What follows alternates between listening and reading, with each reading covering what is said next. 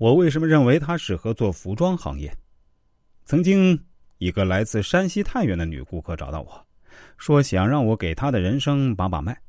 她当时的情况是这样：失恋加失业，在上一段失败的感情中受到伤害，而且一直啊都是无法自拔。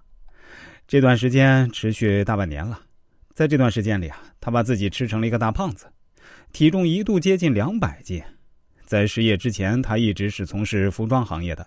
干过实体店，也干过网店，但最终都是毫无例外的以失败告终。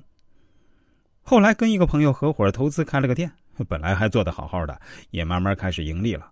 但不料两个人之间又发生了一些感情纠纷，最终两个人分手了，连朋友都做不成。这段感情让他很受伤后啊，导致他一直走不出来。他对我说：“现在自己每天过的就是典型的那种肥宅生活，又肥又宅的那种。”现在想先找个工作再说其他的，因为他现在想通了，不就是个男人吗？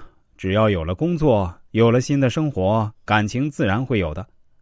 我说你最后的那句话说的很对啊，有了合适的工作，肯定会找到合适的男人。他对我说，话虽这样讲，但我一直找不到合适的工作呀，不知道应该做点什么。因为他在开始交谈之前啊，给我发过相片和生日。其实从命理上讲，他还是挺适合做服装行业的。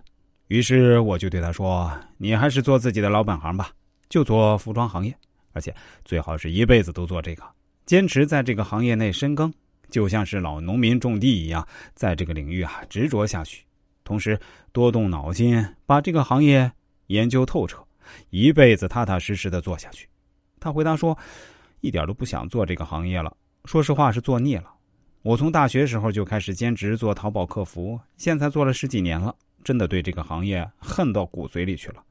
再加上如果一直做这个行业，也会让我联想到一些不愉快的往事，我就更加心灰意冷了。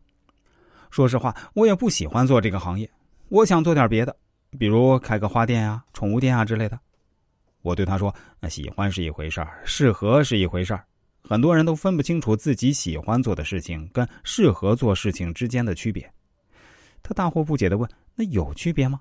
我说：“当然有啊，比如，绝大部分的人都喜欢做明星吧，但真的每个人都适合做吗？显然不是吧。”那他又说：“可是我做了这么多年，也没挣到多少钱呢。而且说实话，现在做服装行业，不管是实体店还是网店，竞争都太激烈了，我真不知道应该从哪里下手。”我对他说：“其实你可以考虑开一个胖人服装专卖店。”就只做线下实体店的那种。